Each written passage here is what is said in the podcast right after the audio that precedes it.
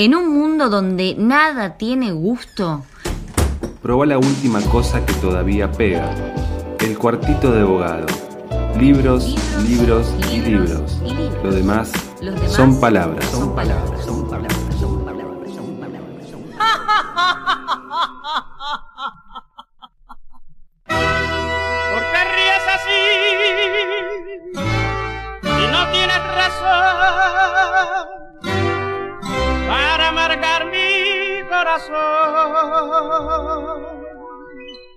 Tú sabes que te quiero.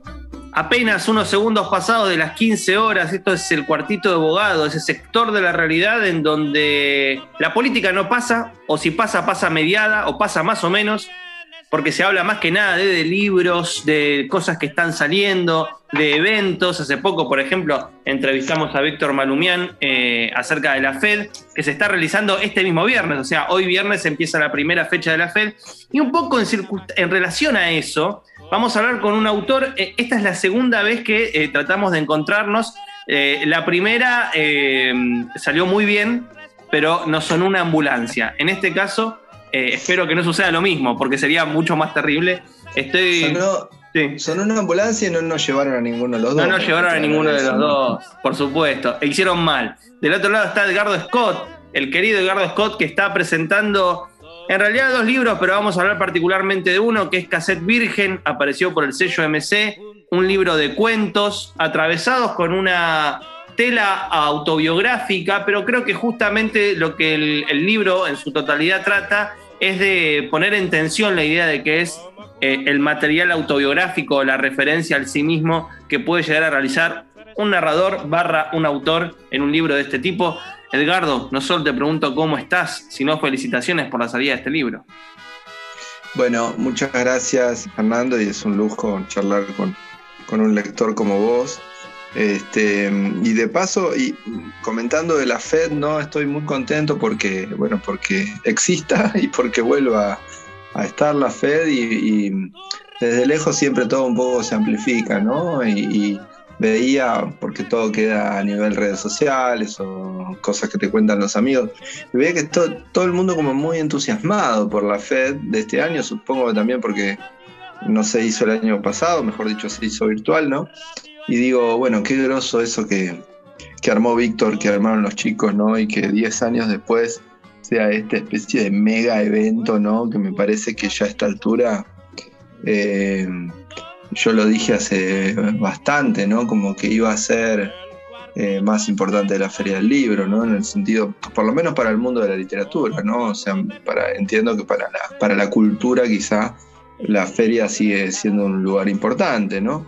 Pero para el campo literario, como diríamos nosotros, evidentemente la FED ahora ocupa un lugar central en todo sentido. Saludo a tu gato o gata que, se suma a la eh, charla. Claro, se sumó a la charla porque dijo, ah, yo quiero opinar acerca de la FED. No, iba a decir que ya desde hace tiempo eh, es el, gran evento de libros de la segunda mitad del año. Eh, sí. Obviamente, ¿no? Estamos saliendo de la pandemia y, nos reacomodamos, pero creo que ese entusiasmo también tiene que ver con que es una Fed que se está haciendo en la calle, al aire libre, con una situación sanitaria que nos permite movernos eh, un poco más en conjunto y que por otro lado eh, es la que viene después de un intento de la Fed en modalidad virtual, que fue el que realizó el año pasado. Total, sí, sí, por eso tiene un sabor así a, a reencuentro, ¿no? A renacer, que está bueno, me parece. Bueno, hablando de reencuentro, de Renacer Cassette Virgen, para aquellos que tengan ganas de leerlo, es un libro que atraviesa justamente diferentes momentos fuertemente referidos a algo biográfico. A, esto pasó, a esto estoy volviendo, que es el tono del narrador, de la figura que recuerda en los diferentes textos. Y eh, también tiene como esta cosa muy de, para decirlo mal y pronto, de tratar de recuperar algo del pasado y repensarlo desde el presente, que es básicamente el acto de recordar, pero acá eh, el significado, ¿no? Puesto en, las páginas de cada uno de los, de los textos, de los cuentos, de, las viñetas, no sé cómo llamarlo todavía. Eh, ¿Cómo apareció la idea del libro, Edgardo? Bueno, apareció hace mucho, apareció más o menos allá por 2010, te diría, em, cuando justamente yo había publicado Los Refugios, que Es un libro de cuentos que si todo va bien se va a reeditar el año que viene por 17 Grises, por la eh, editorial de Maxi. Em, y había publicado ese libro, que es un libro de cuentos clásicos, diría yo, ¿no? De cuentos breves. Em, y bueno, y, me habían empezado a aparecer como estos textos que, em, que en general, eh, eh, en aquel momento yo decía, bueno, es una primera persona, hay como un cierto tono y después hay un ámbito definido por, por el material biográfico, diríamos, ¿no? Como que en principio tenía como esas coordenadas que me eran suficientes para empezar a escribir porque venía de, hacer ficción y de hacer cuentos muy, muy, em, insisto, clásicos, ¿no? Eh, em, entonces tenía ganas de hacer otra cosa con los relatos. En general me parece que los relatos y los cuentos siempre funcionan para un, para un narrador, para cuando nos ponemos a escribir prosa narrativa, como una suerte de laboratorio, ¿no? Esto no, no, soy el primero que lo dice. Y, creo que verdaderamente es ahí donde, donde probamos cosas, ¿no? Eh, más impunemente, diría yo, ¿no? No porque no las probemos en las novelas también, pero me da la sensación que, tenemos hasta casi una ilusión de control en, en, esas pruebas, ¿no? Cuando, cuando escribimos cuentos o relatos.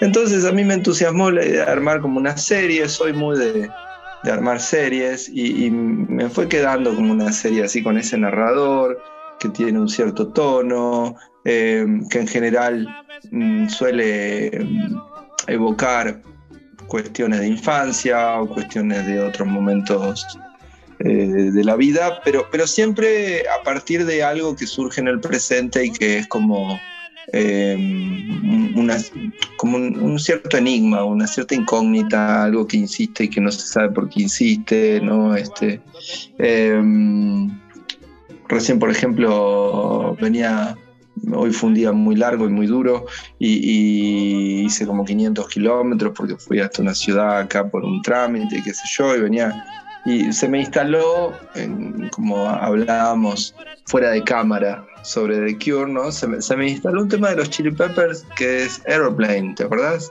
Eh, Temazo de un disco un poco reconocido, viste que lo, lo, un ponen un poco. Un gran disco, vos sabés que a propósito de esto, claro, fue, ocupé mi, mi, hora antes, desde que llegué de, este, de esta paliza de todo el día, hasta que charláramos en, escucharlo, justamente porque me vino esa cabeza y, me vino ese, tema a la cabeza, entonces me puse a escuchar el disco también después, eh, que es donde está Dave Navarro, ¿no? El, digo, ahí, fue la primera vez que se fue Fruciante, ¿no?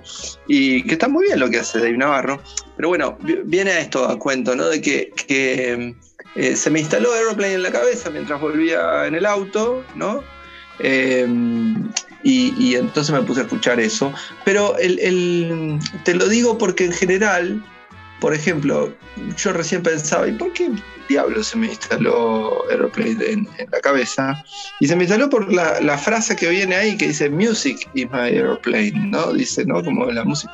Em, y pensaba que siempre la, música tiene algo como muy terapéutico para mí, es decir, la música eh, diría, ¿no? Eh, es estrictamente terapéutica. Es más, yo creo que he fracasado en la música y no he podido, eh, digamos, adquirir una, mínima notoriedad, diríamos, ¿no?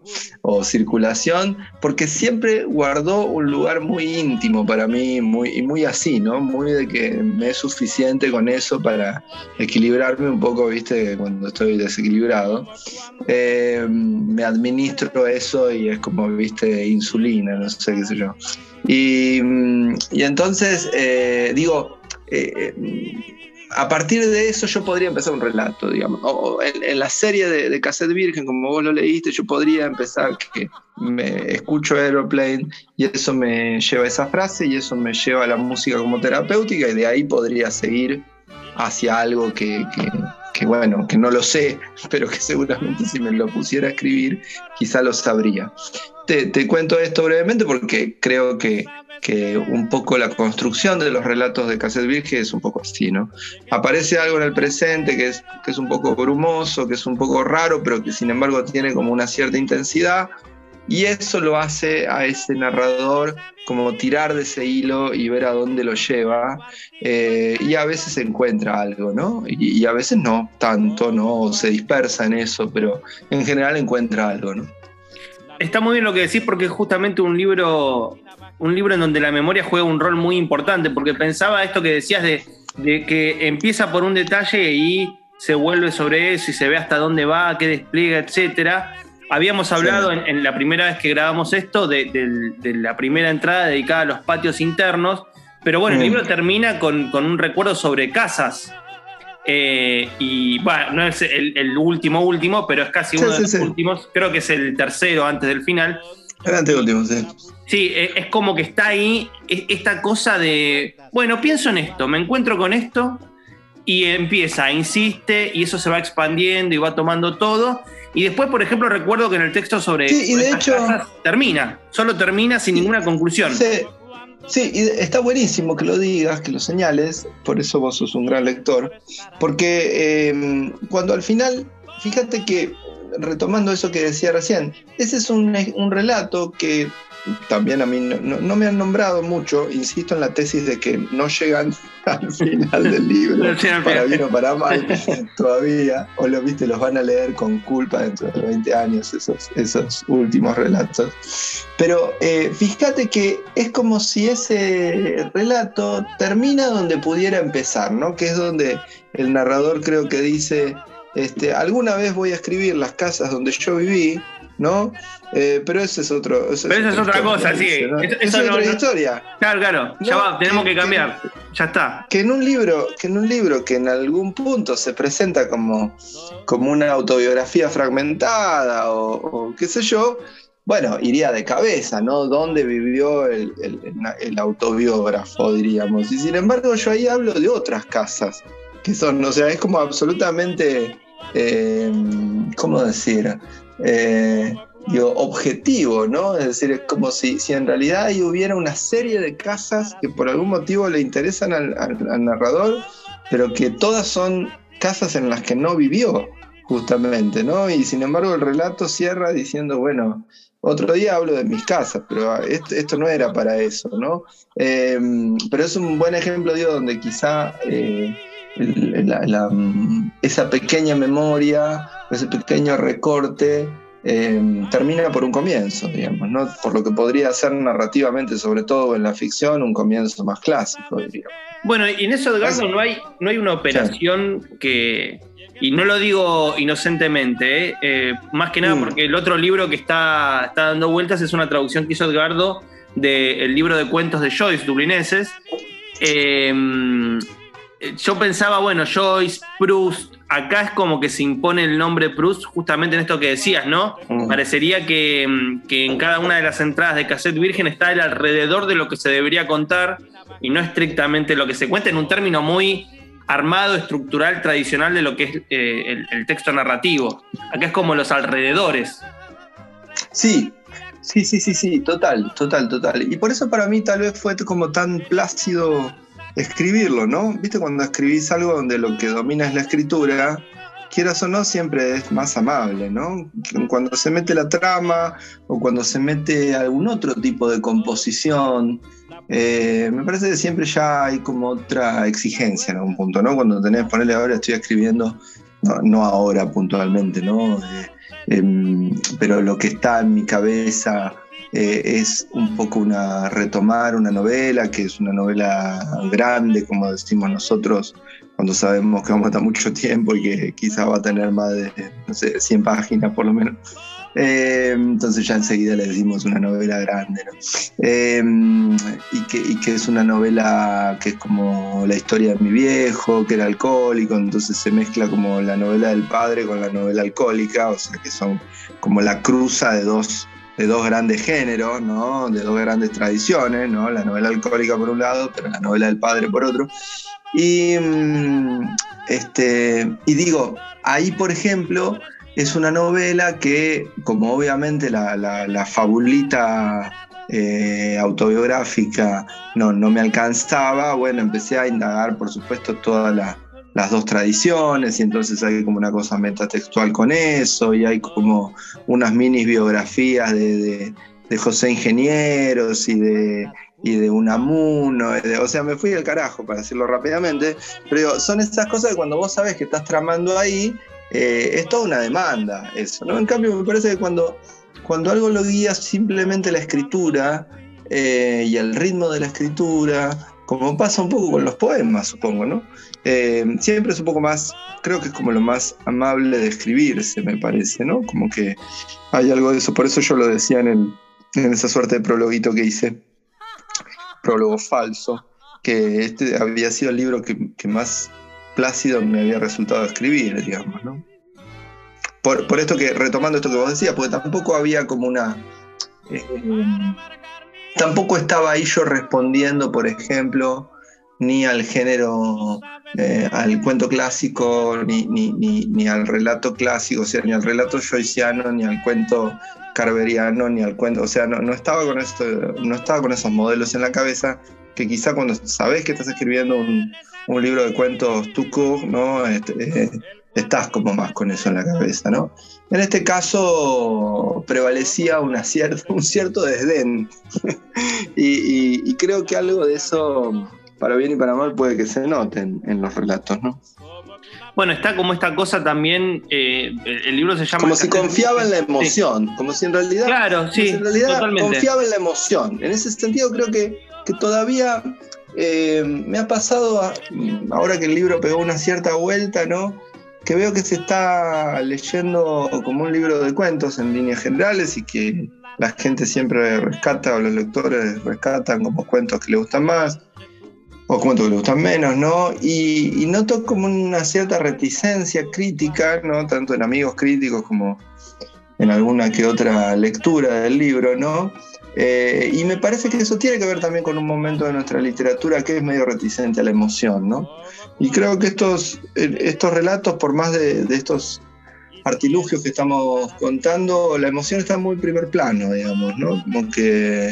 Em, entonces, la verdad que lo único que a mí me interesaba era, comunicar o compartir esa emoción, no tanto la, construcción en sí misma. No estoy diciendo que después no, eso no, no, lo tuviera más o menos en cuenta, no viera cómo se armaba cada uno de los relatos, pero no, no era eh, verdaderamente lo que más me importaba, ¿no?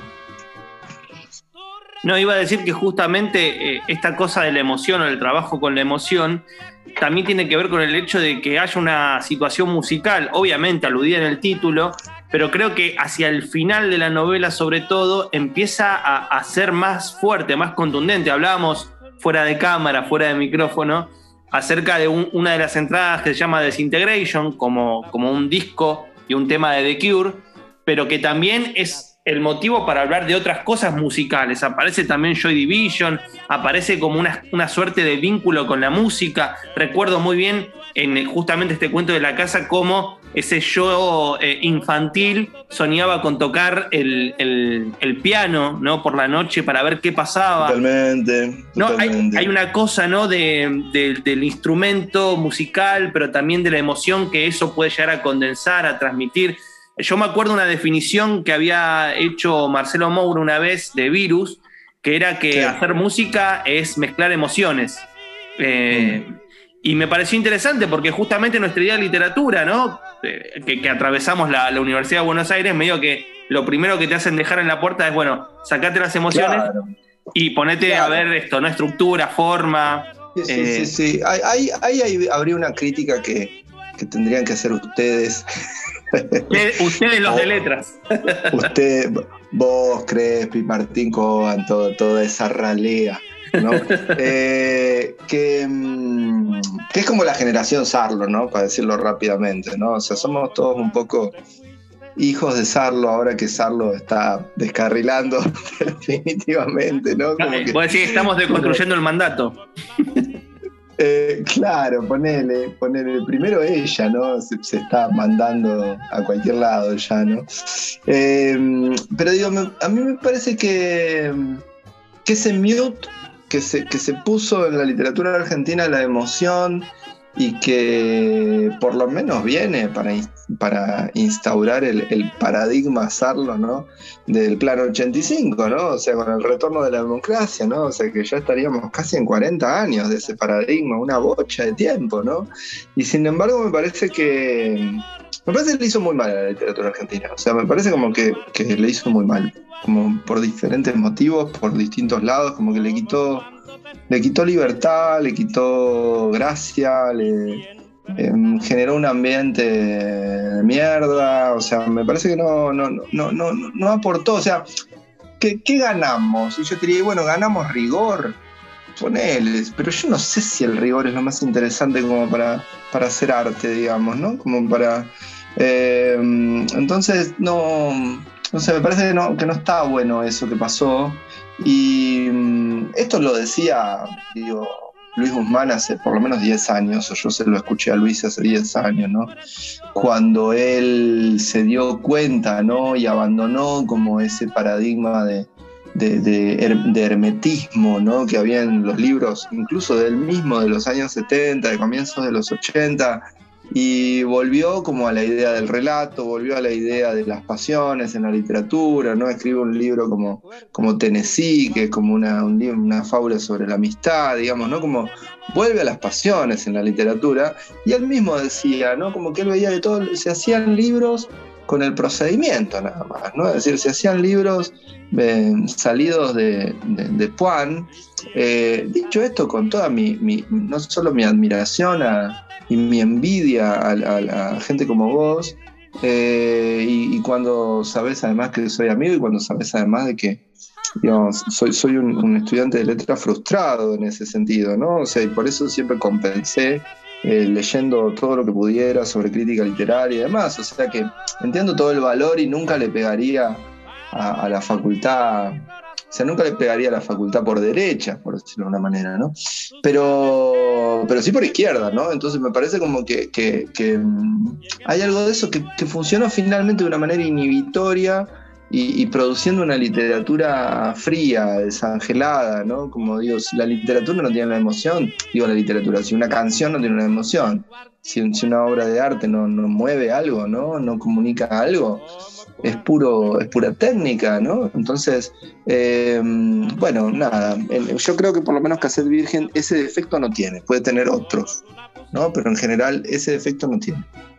No, está bueno lo que decís porque también me parece que hay como una, una especie de respuesta, eh, digamos, eh, por fuera de, ese recorte, que es como que eh, a veces en, en algunas obras ves como una cosa muy de, una emoción muy cruda, pero cruda en un sentido no positivo. Porque una cosa es, no sé, la emoción cruda de una canción punk, y otra cosa es eso de trabajar solo en una dimensión emocional como muy puesta por delante, eh, que, a veces, qué sé yo, me parece que tiende como a eh, transformar la emoción en mercancía.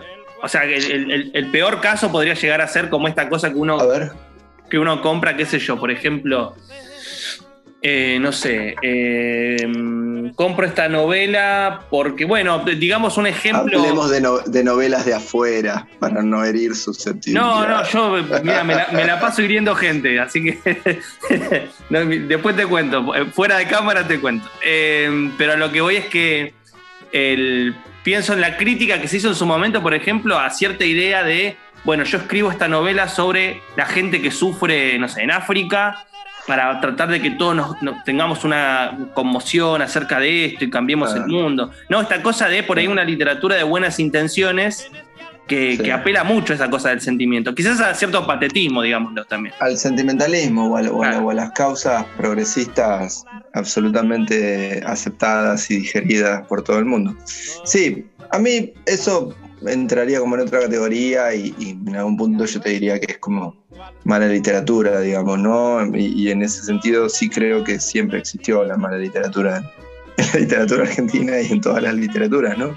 Ah, me, preocupa más lo que, lo que llamamos buena literatura. Esto es lo que, diría yo, ¿no? Como, es como el verso ese de, de Louis, ¿viste? Que está tan bueno que dice, este, lo que está mal está mal. Ah, lo que está bien también está mal charlarlo con tus padres, ¿no? Como, o sea, como que me parece que, el problema hoy, hoy por hoy lo tenemos más eh, con, lo que designamos como supuestamente buena literatura, ¿no?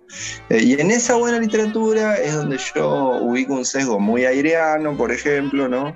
Como me parece hace por lo menos 20 años el, dominio de Aira, una vez que se murió Zaire, es muy grande, y entonces como, como los aireanos vienen a todo galope, y, una casi diría un, deber, una condición del aireano es desactivar la emoción, o sea, va, encuentra ese cable, tac, y le mete un, tijeretazo, digamos, ¿no? Eh, pero creo que también después otras literaturas se han, se han afectado mucho de procedimientos en ese sentido, ¿no? Eh, y con ese sentido me parece que se pierde cierta espontaneidad y cierta deriva también, si querés, artística, por decirlo de una manera, de, decir, bueno, ese yo, yo escribí esto y después escribo otra cosa y, voy para donde me lleva el viento. Eh, entonces se arman como carreras de autor muy, muy previsibles, ¿no? Como muy, qué sé yo, ¿no? Muy, muy aburridas, me parece, en ese sentido, ¿no? No, y también me parece que, hay algo que está bueno porque en Cassette Virgen no está ni, por asomo, que es esta cosa de eh, por ahí acomodarse rápido a lo que el público en general puede rápidamente leer, ¿no?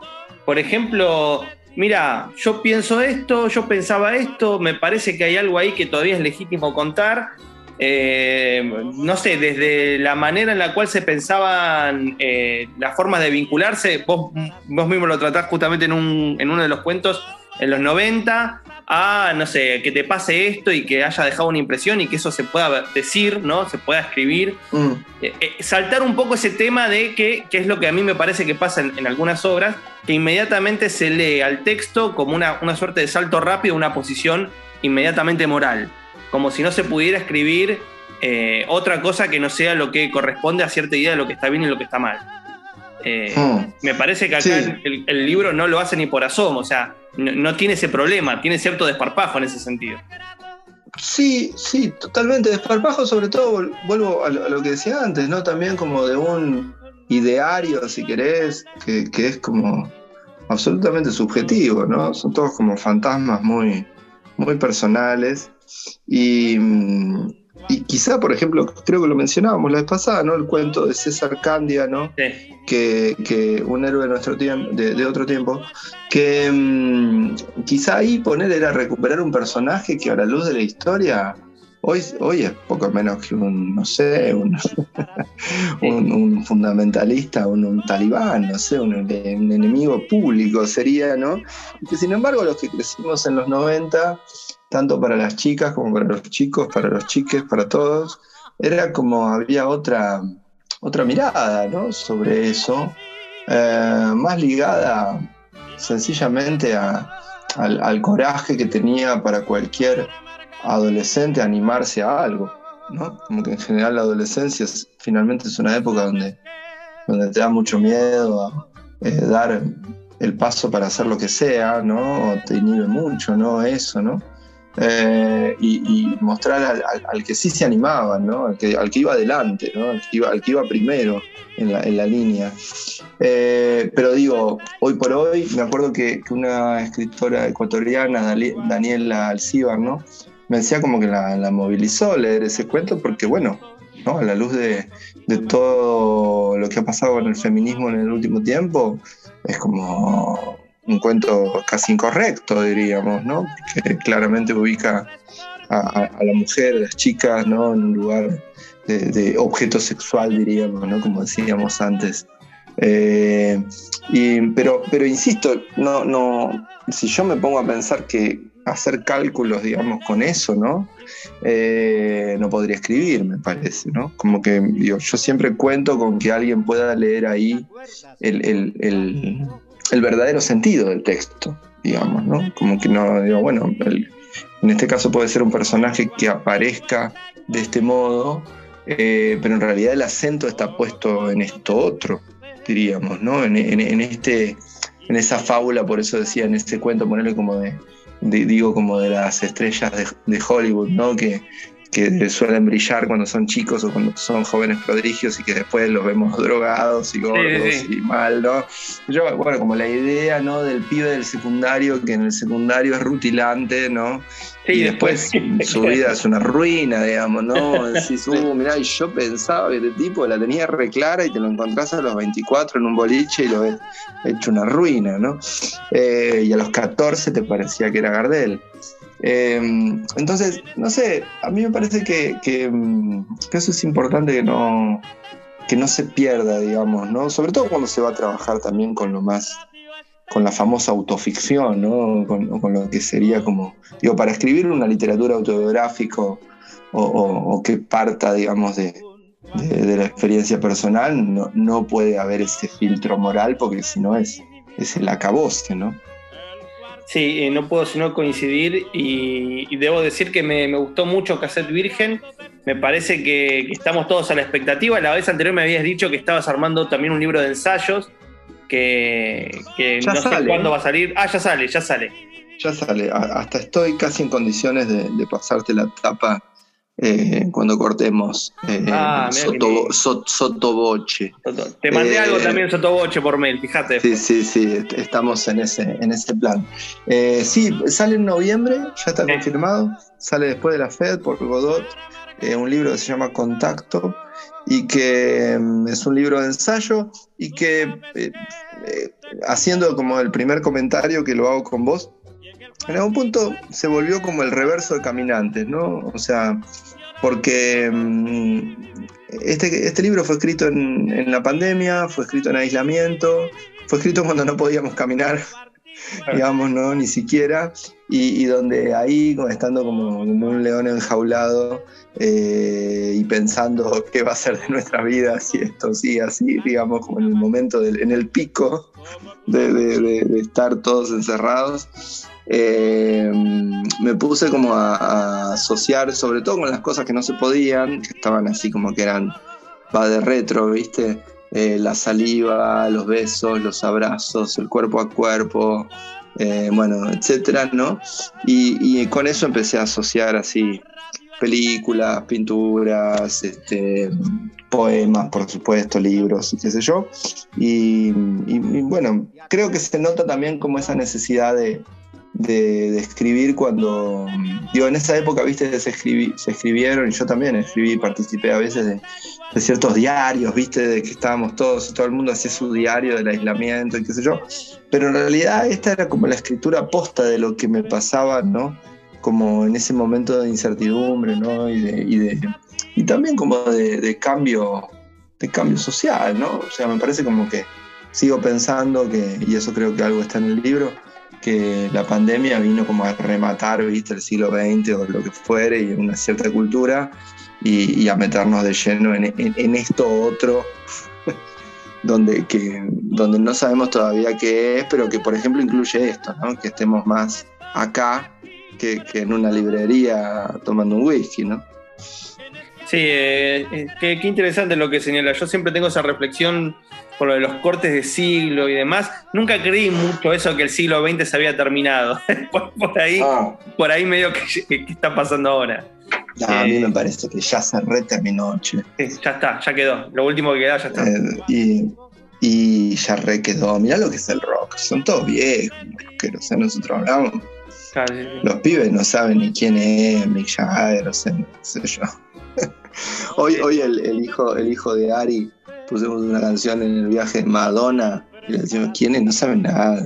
Madonna tiene 10 años, ¿quién es Madonna? Como, ya está. Ya está, ya, ya estamos perdidos. Bueno, y hablando de cosas musicales, Cassette Virgen está más que disponible ahí por el sello MC. Edgardo, te, te tengo que agradecer dos veces por la vez que, que hablamos la semana pasada y por esta nueva que siento que es un gran diálogo que alguna vez escribiremos, quizás. Yo creo que igual estaría bueno que guardes el otro con la ambulancia. No, no, está súper guardado. No, no, nunca se sabe, ¿viste? Y, y, en una de esas la pegamos a alguno de los dos por uno de esos accidentes del destino y, y lo facturamos de algún modo. Claro que sí, por supuesto. Ajá. Che, Edgardo, muchas gracias. Te mando bueno, un saludo viejo. muy grande, eh, transatlántico. Y, y, seguimos por línea privada. Seguimos por línea privada. Chau, chau. Listo, gracias viejo, un abrazo. Les petits quartos de Borado.